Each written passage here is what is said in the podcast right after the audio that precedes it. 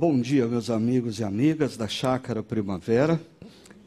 É muito bom estar aqui com vocês no nosso auditório Paineiras, mas também é bom saber que nós temos tantos outros amigos e amigas de muitos anos que nos acompanham ah, pela internet de várias partes do Brasil e do mundo.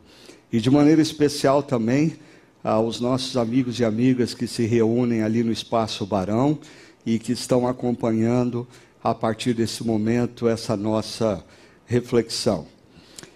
É, eu estava ali ah, sentado pensando um pouquinho. Fazem 22 anos que nós, como Chácara Primavera, iniciamos um ano juntos. Há 22 anos, no mês de janeiro, é, eu faço uso ah, de uma série de pregações para a gente poder refletir um pouquinho acerca da vida, das prioridades da vida, tentando perceber o mover de Deus nas nossas histórias. E alguns de vocês certamente já ah, me ouviram falar sobre o livro de Eclesiastes. Esse é o problema de ficar muito tempo na mesma igreja e de envelhecer numa igreja. As pessoas precisam começar a fazer de conta que nunca ouviram o que uh, eu estou dizendo e fazer cara de surpresa, assim, uau, que interessante, né? Por, pelo menos por respeito. Mas o livro de Eclesiastes, ele se tornou uma peça muito importante na minha vida e na minha caminhada. Eu, quando eu completei meus 40 anos de idade, é, talvez tenha sido a primeira experiência que eu tive de acordar pela manhã e pegar uma xícara de café, sentar numa poltrona e ler exaustivamente, de ponta a ponta, o livro de Eclesiastes. Ah, porque todo mundo me falava que os 40 anos era um tempo complicado, afinal de contas, 40 anos, né? E eu confesso que eu vi pouca diferença aos 40 anos. Aos 50 a coisa já começa a mudar sensivelmente. Mas aos 40 anos, não. Ah, mas é, eu fiz daquele momento um momento de revisão na minha vida. E uma coisa que nós vamos ver que o livro de Eclesiastes ressalta demais. Ah, o autor de Eclesiastes olha para a vida e diz: no fundo, no fundo, tudo, tudo, absolutamente tudo, é uma grande vaidade. Hum. É interessante que, à medida que a gente envelhece, a gente vai olhando para trás e a gente vai percebendo que a gente brigou por coisas que a gente não deveria ter brigado. A gente deixou para trás coisas que a gente não deveria ter deixado para trás. A, a gente não tomou decisões que a gente deveria ter tomado.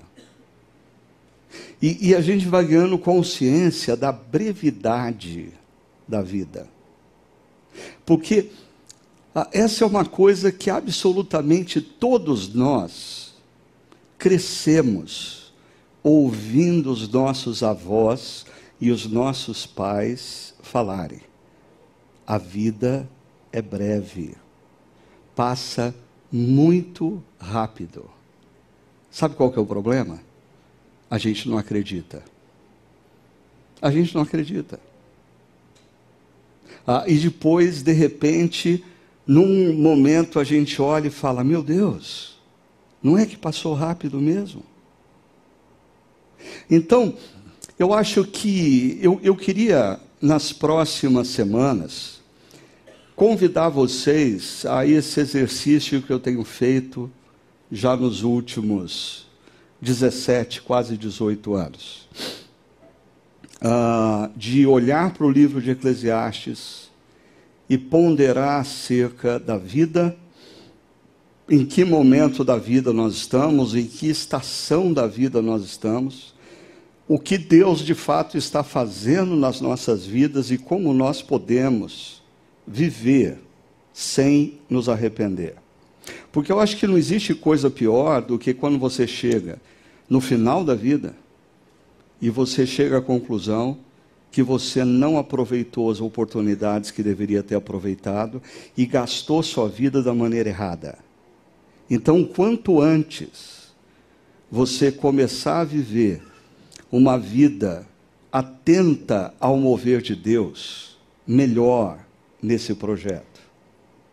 E hoje, começando essa nossa série de reflexões, a gente vai falar sobre a busca do sentido, ou seja, o senso de propósito da vida. Essa é uma temática presente na, em quase todos os grandes filósofos da história. Ah, da era grega da filosofia, passando pela Idade Média, chegando ao existencialismo, a grande maioria dos grandes filósofos levantaram essa pergunta. Afinal de contas, o que, que é a vida? Mas antes de ir propriamente para esse aspecto, ah, eu preciso é, mencionar para vocês é algo que, numa série futura ainda esse ano, nós vamos trabalhar mais intensamente. Mas eu já conecto isso aqui com o livro de Eclesiastes. Ross Dalton, que é articulista do New York Times e autor desse livro, The Decadent Society, ele é especialista na sociedade norte-americana e na religiosidade norte-americana. E no apagar das luzes do ano de 2023, ele publicou um artigo no New York Times que foi replicado no estado de São Paulo e na Folha de São Paulo, no qual, dentre outras coisas, ele faz uma afirmação: o cristianismo se tornará minoria nos Estados Unidos até 2040. Para muitos de vocês, isso pode não significar nada. Mas se nós pararmos para pensar que há 50 anos atrás, o cristianismo era 90% na sociedade norte-americana. A sociedade norte-americana nunca viveu essa realidade que possivelmente ela vai viver a partir de 2040, de ter o cristianismo como religiosidade minoritária nos Estados Unidos. Mas o que é surpreendente é que Ross Dalton diz que a razão desse declínio não se encontra na força da secularização, como muitos pensavam ou previam anos atrás. Mas, olha a afirmação dele, mas na obsessão dos próprios cristãos por heresias. Você já tinha parado para pensar que nós cristãos somos obcecados por heresias? nós somos tendentes a nos agarrar em heresias. Ah, parece que a gente nunca se sente muito confortável com a ortodoxia óbvia. A gente sempre tem que procurar o que é heterodoxo. E do que, que o Ross Douta está falando? Deixa eu fazer a menção de três heresias que ele diz que são responsáveis pela decadência do cristianismo nos Estados Unidos da América. A primeira heresia é a teologia da prosperidade. A teologia da prosperidade trata-se de um pensamento supostamente cristão, moldado pela obsessão capitalista na busca por dinheiro, bens materiais e sucesso profissional. Para tal teologia, teologia da prosperidade, na vida de um cristão, não existe espaço, não existe espaço para fracasso, para falência, para perda de dinheiro, para desemprego, para câncer, para falta de sucesso profissional. Quando essas coisas estão acontecendo, isso é sinal de falta de fé. Ponto final. E assim, os pregadores da teologia da prosperidade vivem nos seus jatinhos, vivem, ah, entre aspas, pastoreando ou tosqueando ovelhas em enormes igrejas e ganhando milhões e milhões de dólares. Uma segunda heresia que é mencionada nesse artigo é a teologia da autoajuda. Cuidado, essa é mais sutil. Mas gradativamente, a exposição da palavra, os princípios e os valores da palavra estão desaparecendo das nossas igrejas e sendo substituídos por discursos que nós chamamos muitas vezes aqui de gospel coaching, um evangelho coaching.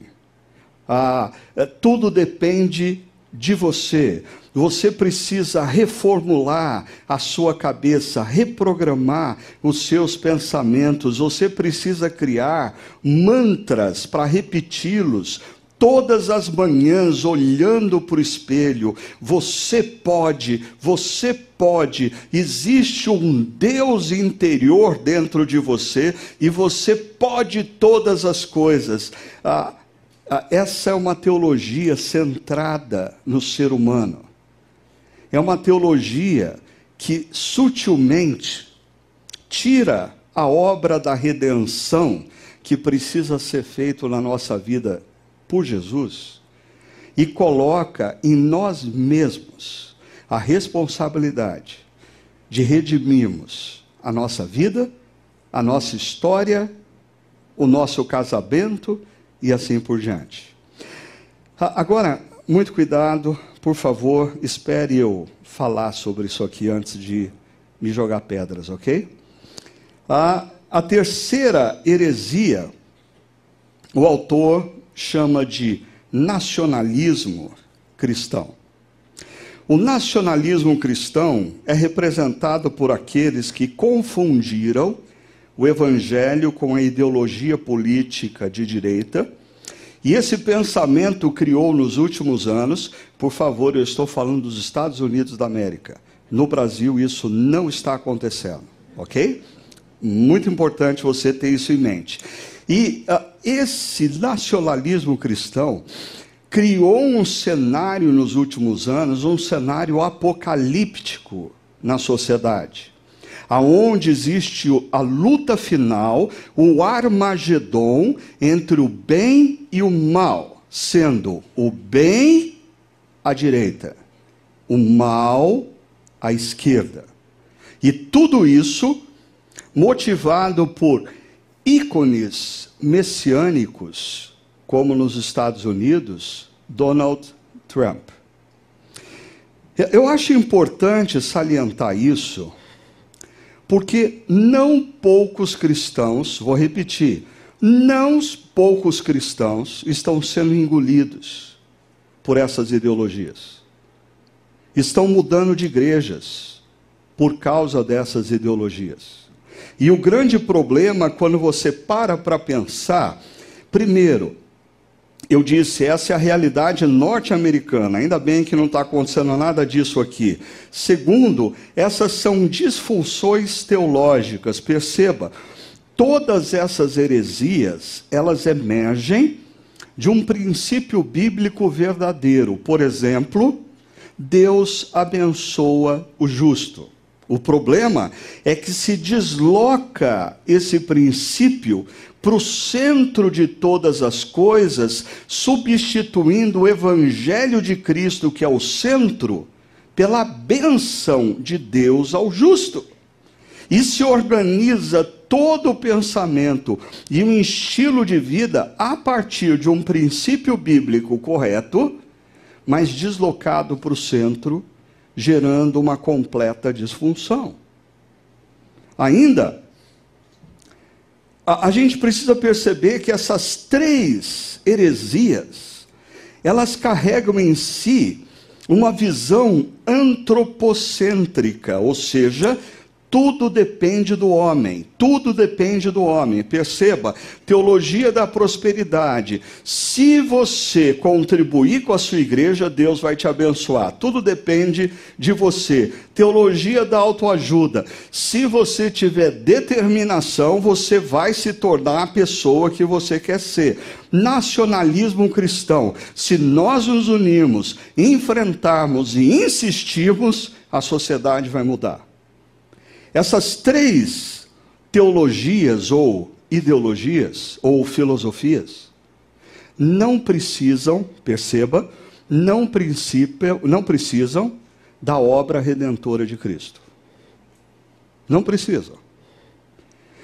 Ah, e todas elas, e aqui está o nosso ponto de contato com o livro de Eclesiastes, são teologias, ideologias, filosofias que contemplam o aqui e agora.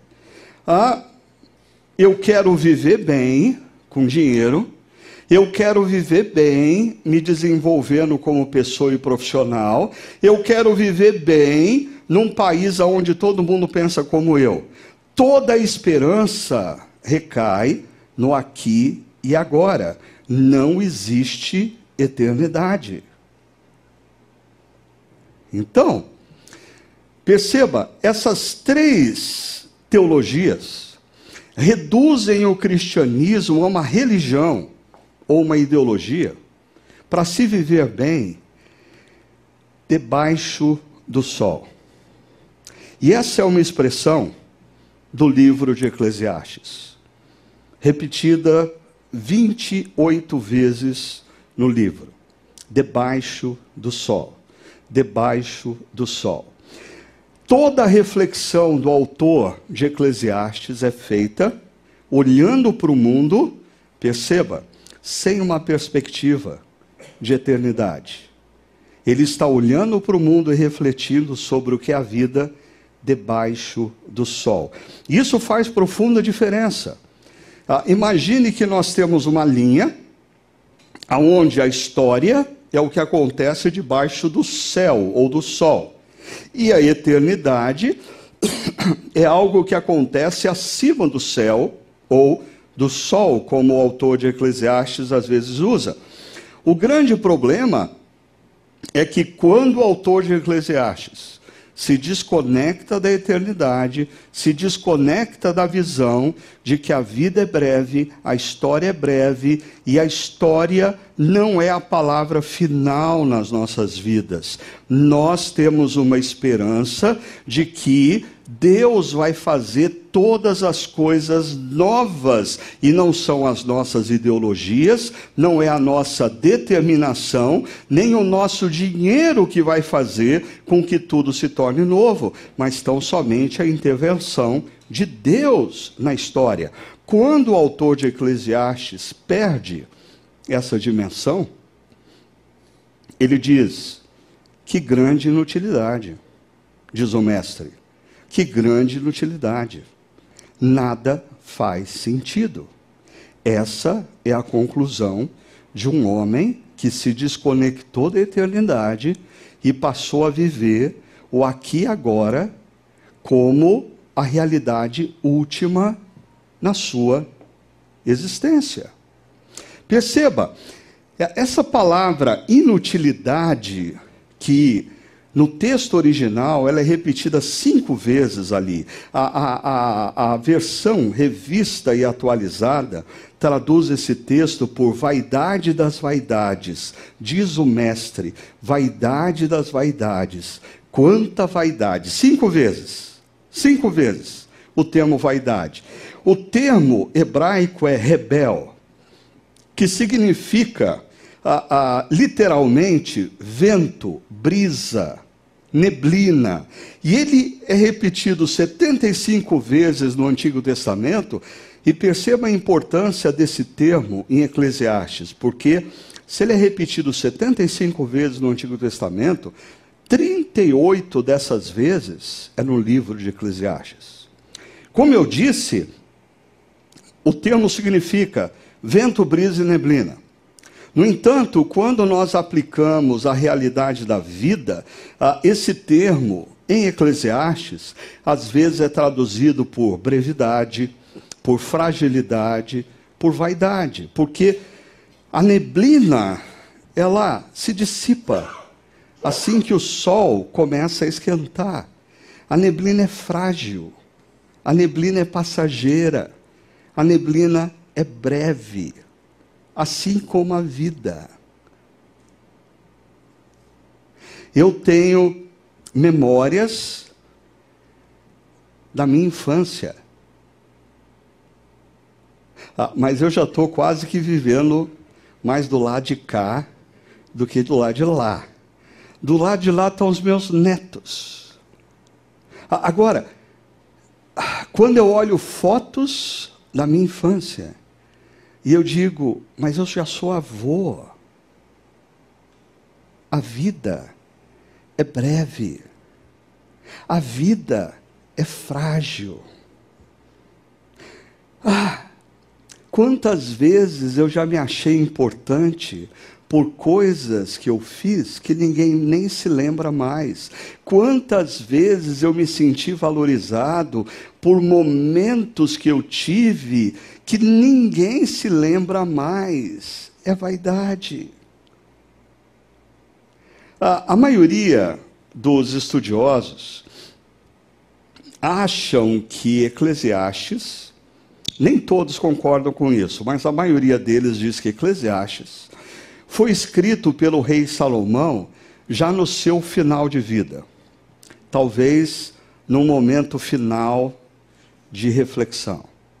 Ah, mas é importante você perceber que Salomão, ele começa bem. Ele começa. A maioria das pessoas que se afirmam tementes a Deus e cristãos, elas começam bem. Ah, Salomão começou tão bem que quando foi.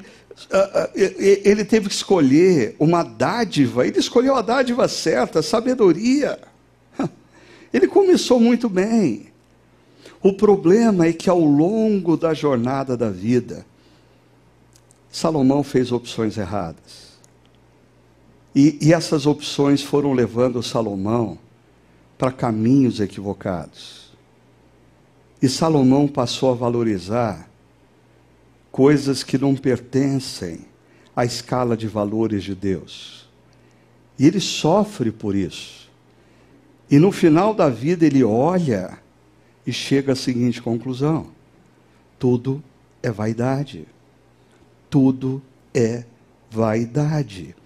É interessante que, na tradição posterior ao exílio babilônico em Israel, ah, nas cinco festividades maiores do povo judeu, eles tinham o hábito de fazer a leitura de um livro ah, do Antigo Testamento ah, naquela festividade. E uma das festividades é a festa das tendas, ou Sukkot. A, a festa das tendas ah, era uma ocasião em que o povo deixava suas casas, deixavam a TV a cabo, deixavam o Wi-Fi, deixavam o ar-condicionado, deixavam o conforto da sua cama king size, e eles passavam sete dias morando em tendas. Para quê? Para que eles relembrassem que um dia o povo de Israel viveu durante 40 anos em tendas. E durante aqueles 40 anos, eles literalmente viveram a partir do pão nosso de cada dia, o maná. Eles dependeram totalmente de Deus. Ah, e nesse contexto dessa festa, era lido o livro de Eclesiastes. Aí eu quero que você perceba o impacto de pessoas, ah, não nós, mas eles, ah, que viviam no conforto das suas casas, que viviam dentro de condomínios fechados, que viviam dormindo em cama king size, com ar condicionado, ah, com dinheiro para viajar nas férias para a Europa, para os Estados Unidos, seja lá onde for. voltando para as tendas e ouvindo o pregador, como eu, falando: tudo é vaidade. É um choque de realidade. Concorda? E para mim, a leitura de Eclesiastes traz exatamente isso: é um choque de realidade. Você precisa ser. O, o livro de Eclesiastes, para mim, ele está nas Escrituras para nos lembrar constantemente que tudo é vaidade e a gente tomar cuidado para a gente não se perder por paixões ou por caminhos que mais tarde a gente venha se arrepender. Voltando então ao nosso tema central, a busca por sentido, ou senso de propósito. A, a, primeira pergunta que nós encontramos no livro de Eclesiastes está no verso 3 do capítulo 1. O que o homem ganha com todo o seu trabalho em que tanto se esforça debaixo do sol? E aqui nós temos três temas que em Eclesiastes vão se repetir. Primeiro, o que o homem ganha. Esse é um termo contábil, esse é um termo comercial da época. Qual é o lucro que o ser humano tem? O que o ser humano ganha? Porque a questão é essa: o que eu vou ganhar com essa vida? O que eu tenho a ganhar vivendo do jeito que eu vivo? Um segundo tema que emerge aqui, e que Eclesiastes vai falar, e a gente vai ter oportunidade de aprofundar um pouco, é o tema do trabalho. O seu trabalho. O que o homem ganha com o seu trabalho? Ah, Eclesiastes não tem uma visão pessimista sobre o trabalho. Eu vou deixar para falar mais tarde sobre isso. Mas eu adianto que Eclesiastes nos incentiva ao trabalho. Mas é interessante que Eclesiastes não diz que o maior lucro que nós temos na vida vem do trabalho. Diferentemente do que o mundo ocidental capitalista nos diz. E um terceiro tema que emerge aqui, como nós já vimos, é o debaixo do sol. É importante você perceber essa frase, porque ah, o autor está olhando para a vida em desconexão da eternidade. Ele está olhando para a vida sem a percepção da eternidade. Tudo se resume ao aqui e agora. Então, a conclusão que ele vai chegar é que é tudo vaidade. Mas vamos ver como ele chega a essa conclusão. Eu não vou ter condição de falar verso por verso, mas eu queria te dar um quadro aqui para você anotar ou fotografar e durante a semana você checar se está certinho. Primeiro, a pergunta está no verso 3, como nós vimos. Depois, do verso 4 ao verso 11, o autor faz um discurso que, resumidamente, seria: não existe nada novo debaixo dos céus. Sim, é, é, quando você assiste o telejornal e fica chocado com a violência, eu diria, a única coisa que mudou foi a forma de violência. A violência sempre esteve presente.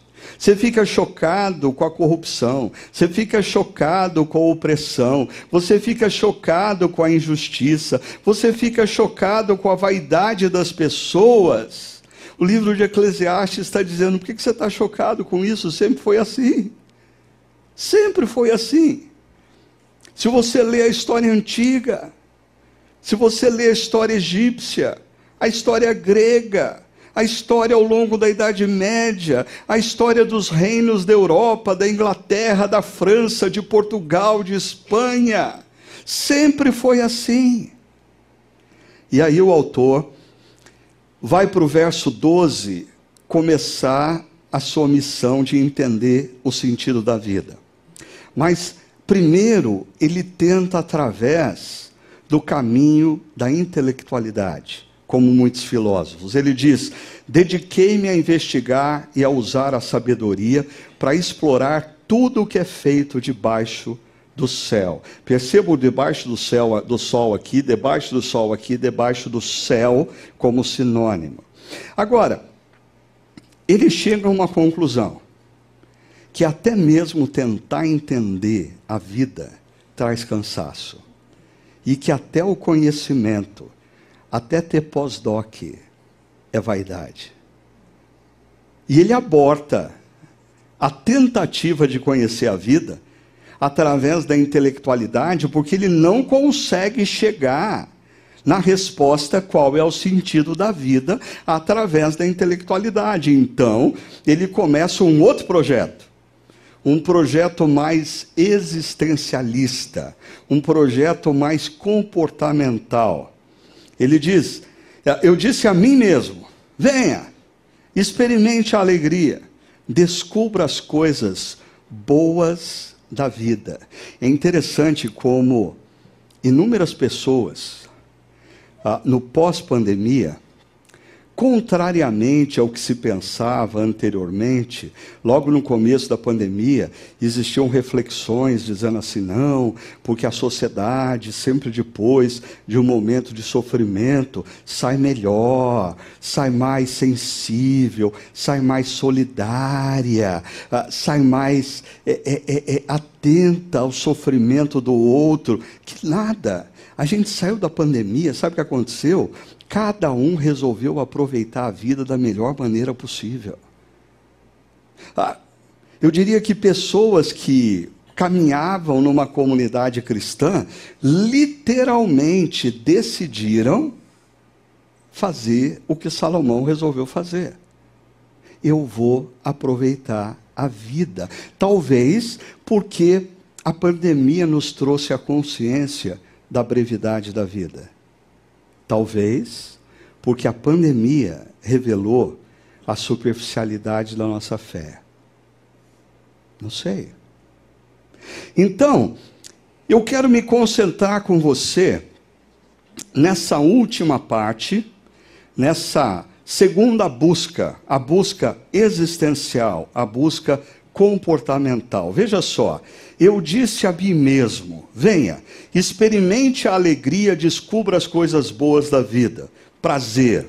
Ainda, eu queria saber o que vale a pena. É a mesma palavra lá do verso 3 do capítulo 1. Lucro. Lucro. Eu quero ter lucro na vida. Eu queria saber o que vale a pena debaixo do céu, aqui e agora porque eu, eu me esqueci da eternidade, eu perdi a conexão com a eternidade. Na minha concepção de fé, a eternidade não é mais uma realidade que me move, tudo se resume aqui agora. Então, o que eu quero é prazer, lucro aqui e agora. Ah, o problema nos poucos dias da vida humana brevidade. E, e aí você começa a entender, não a você, que é um cristão sério, que não está sendo tomado por nenhum tipo de filosofia como essa, mas você começa a entender alguns amigos e amigas que convivem ao seu redor. Quando essas pessoas ganham a consciência da brevidade da vida, e eles não têm uma concepção pela eternidade, o que eles fazem? Eles passam a viver o aqui e agora e o que vale é lucro, o que vale é prazer. E isso começa a comprometer ao longo da jornada até mesmo a ética. Por quê? Porque a vida é breve e eu não tenho que prestar contas do que eu faço para ninguém. Tudo se resume ao aqui e agora, debaixo da linha, debaixo do sol, debaixo do céu. E aí veja qual é a agenda de Salomão nessa busca desesperada pelo prazer, pelo lucro, aqui e agora, numa breve vida. Primeiro, ele diz: decidi entregar-me ao vinho e à extravagância. Não só ao vinho, à extravagância. Eu resolvi encher a cara. Eu resolvi tomar todas eu resolvi que eu vou ser feliz. Ah, nós nunca fizemos isso, mas nós conhecemos pessoas que normalmente em festa de Natal, festa de Ano Novo, aniversário ou casamento, decide ser feliz. Como? sendo extravagante no vinho. Ainda, lancei-me a grandes projetos. E aqui você tem lá construir casas. Primeiro, ele começa a sua vida como construtor. Ah, plantei vinhas, ele ah, migra para o agronegócio. E como bebia muito vinho, ele tinha que plantar vinhas também. Fiz jardins e pomares, e neles plantei todo tipo de árvore frutífera. Construí também reservatórios. Ele começou a empreender na área do setor público, da construção civil, para irrigar os meus bosques verdejantes. Ou seja, Quantos de nós, não, nós não, os nossos amigos, quantos dos amigos que nós temos, eles estão sendo sugados pela carreira profissional e eles acreditam piamente que é o sucesso profissional que vai dar a eles sentido para a vida. O texto continua: Comprei e tive posses.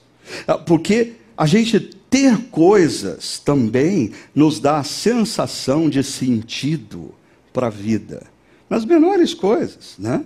Ah, ter o iPhone 14 dá sentido para a vida ah, no dia que você compra. No dia seguinte, ah, ele se torna só um telefone. Ter um carro novo, ter um carro elétrico. Muitas pessoas dizem: se eu conseguir isso, eu vou ser feliz. Você já teve isso. E agora eu não estou falando dos nossos amigos, estou falando da gente. Você já teve isso. Se eu alcançar isso, se eu conseguir comprar isso, eu vou ser feliz. Você ainda é feliz? Ou simplesmente mudou o ponto de referência? Você precisa de mais, mais, mais. E, e essa é uma palavra de, de, de Eclesiastes, que existe uma insaciabilidade no ser humano. Nós sempre achamos que se nós conseguirmos aquilo, nós vamos ser felizes. Quando nós conseguimos, nós precisamos de mais, mais, mais, mais. Olha, ele diz: comprei escravos e escravas, e tive escravos que nasceram em minha casa. E essa linha pouco sentido faz para a gente hoje em dia, mas naquela época isso significa que a prosperidade dele avançou além de uma geração. Os escravos deles tiveram filhos na sua casa. Ou seja, ele foi próspero por muitos anos. Além disso, tive também mais bois e ovelhas, e é interessante, o nosso senso de satisfação para as coisas materiais sempre está atrelado à comparação. Ele diz: do que todos os que viveram antes de mim em Jerusalém. Você está hiper feliz com a viagem que você fez com seu marido para o Guarujá. Até a hora que você vê uma amiga que foi para o Rio de Janeiro. Nas redes sociais. Aí você viaja para o Rio de Janeiro e você volta feliz. E você vê que essa amiga viajou com o marido para Fortaleza. Aí você fica infeliz. Aí no ano seguinte você viaja para Fortaleza e volta feliz da vida. Tira até umas fotos e posta no Instagram e essa sua amiga curte, e em seguida posta que ela está com o marido em Nova York. Aí você fica infeliz. Aí você no ano seguinte viaja para Nova York e fica feliz da vida. Aí a sua amiga viaja para Paris e você continua sempre infeliz. Por quê? É interessante, o nosso senso de realização nas coisas é sempre por comparação. Debaixo do sol. Continua ajuntei prata e ouro, tesouros de reis. Ele fez aplicações financeiras fantásticas.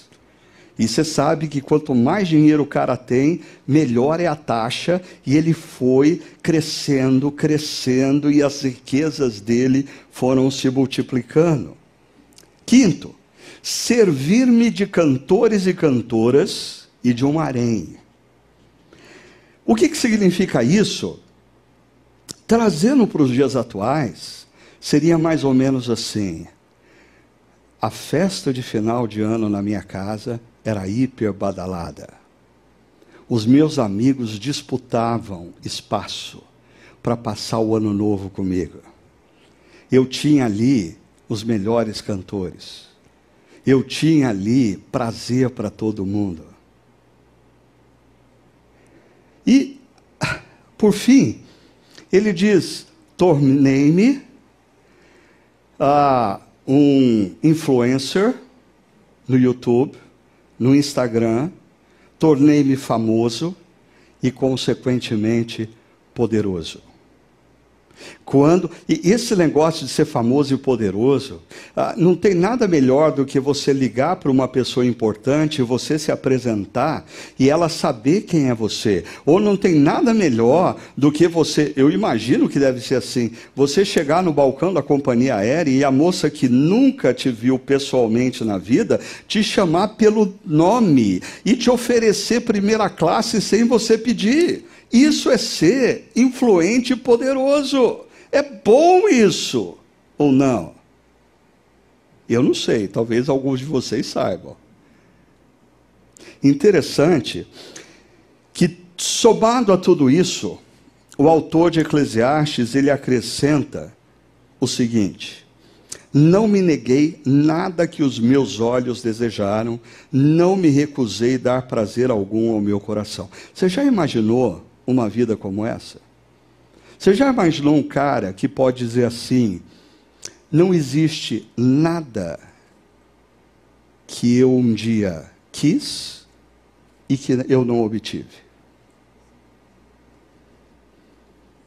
Ah, eu estava andando na rua e eu vi uma Ferrari modelo novo e eu disse: eu quero. Eu comprei.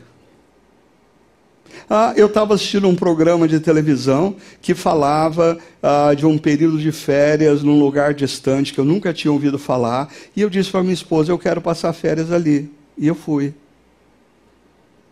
Essa é a vida desse cara. É interessante. Salomão vive tudo aquilo que a gente busca viver. Salomão experimenta tudo aquilo que a gente acredita piamente, que se a gente tiver, a gente vai ser feliz. Ou não. Mas perceba, a conclusão de Salomão, no verso 11, é: Contudo, quando avaliei tudo que as minhas mãos haviam feito e o trabalho que eu tanto me esforçara em realizar, percebi que tudo foi inútil, foi correr atrás de vento. Não há nenhum proveito no que se faz debaixo do sol. Ah, uma coisa é um pastor pobre falar para você que não vale a pena você correr tanto para ser famoso, rico e poderoso. Outra coisa é um cara que se tornou rico, famoso e poderoso falar para você: eu cheguei no topo da pirâmide. E quando eu cheguei no topo da pirâmide, sabe o que eu descobri? No topo da pirâmide não tem o que eu procuro. Não tem.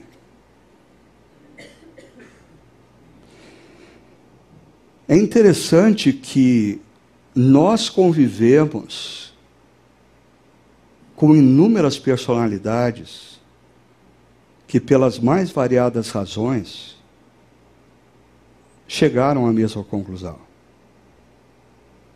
E algumas bem cedo.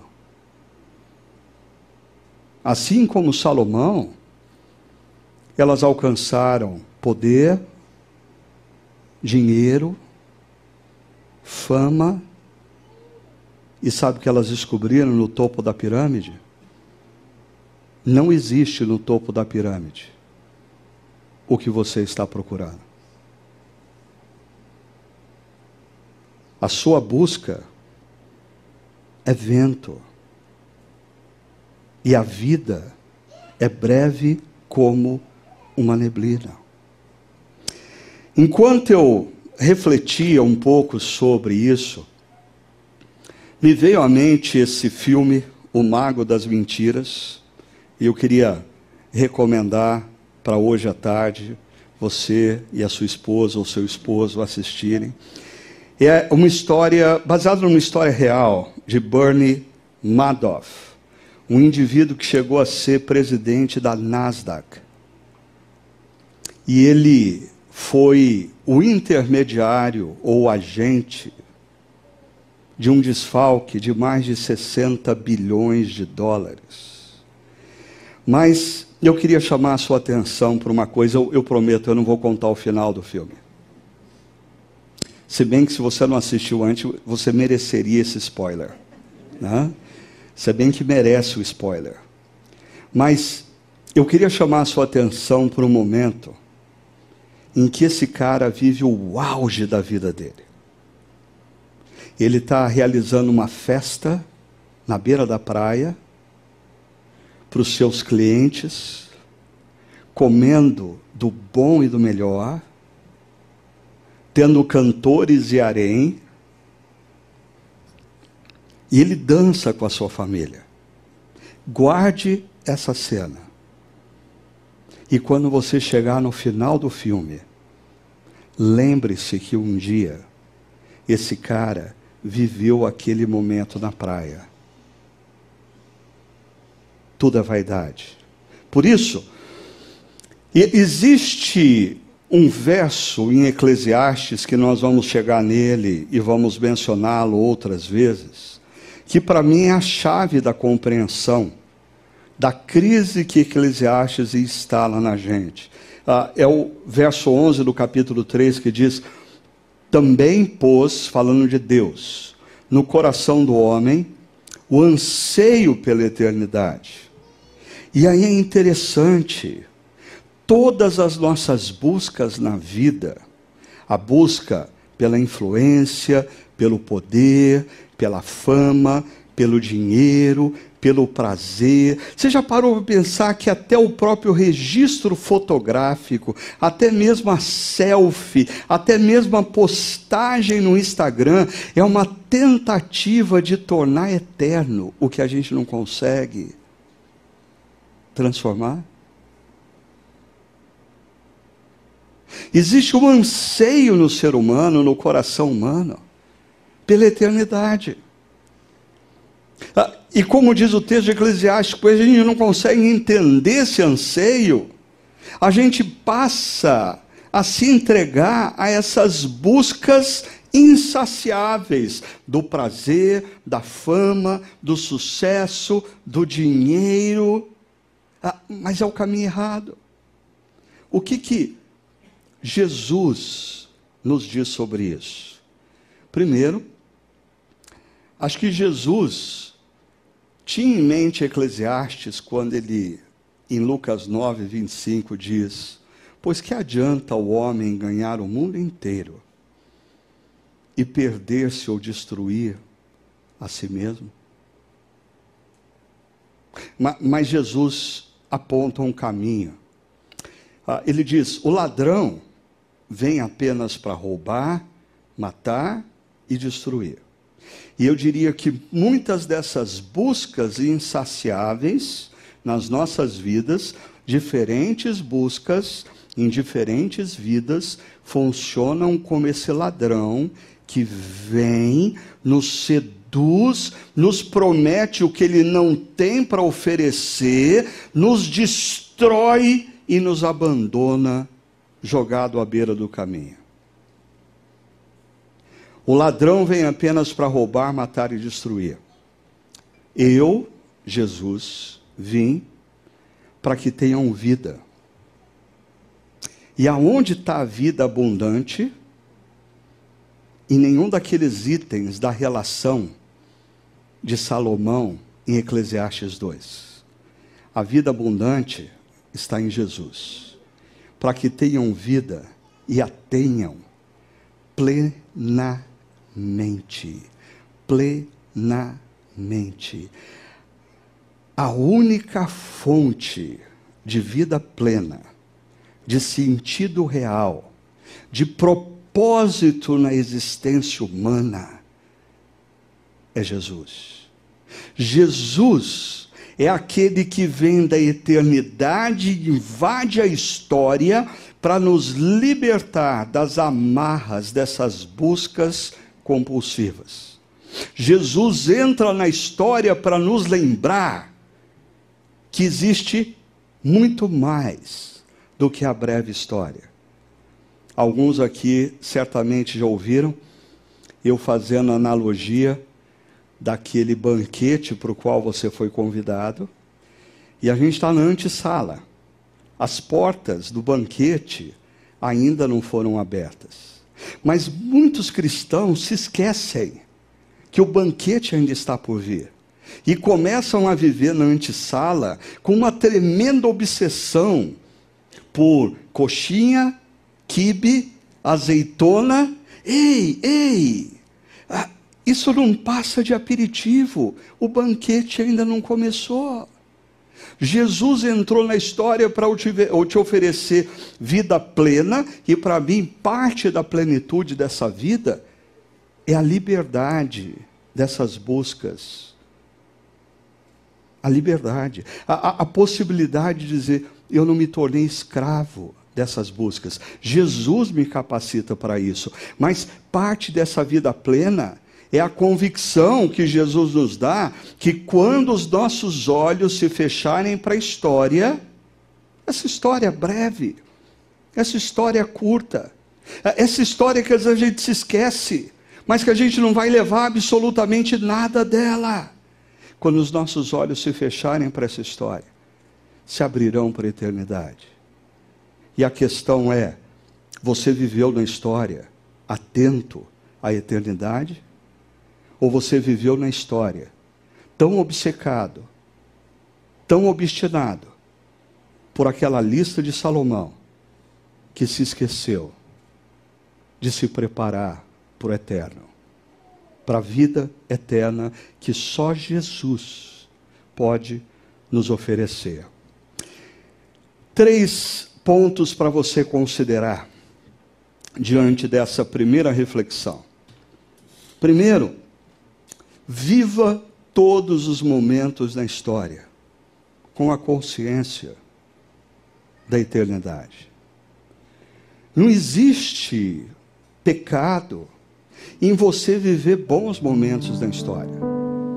Eclesiastes não diz que você alcançar bens, você alcançar influência profissional, você ter ascensão profissional é um erro. Não. Eclesiastes diz que é um erro você colocar nisso o sentido da sua vida. E eu diria, como eu pontuei das heresias cristãs da atualidade, nós estamos vivendo um momento de cristãos que se esqueceram da eternidade. Eles falam crer na eternidade, mas eles vivem como tudo se resumisse ao aqui e agora. Resgate a eternidade na sua agenda, resgate a eternidade na sua mente, resgate a eternidade no seu coração.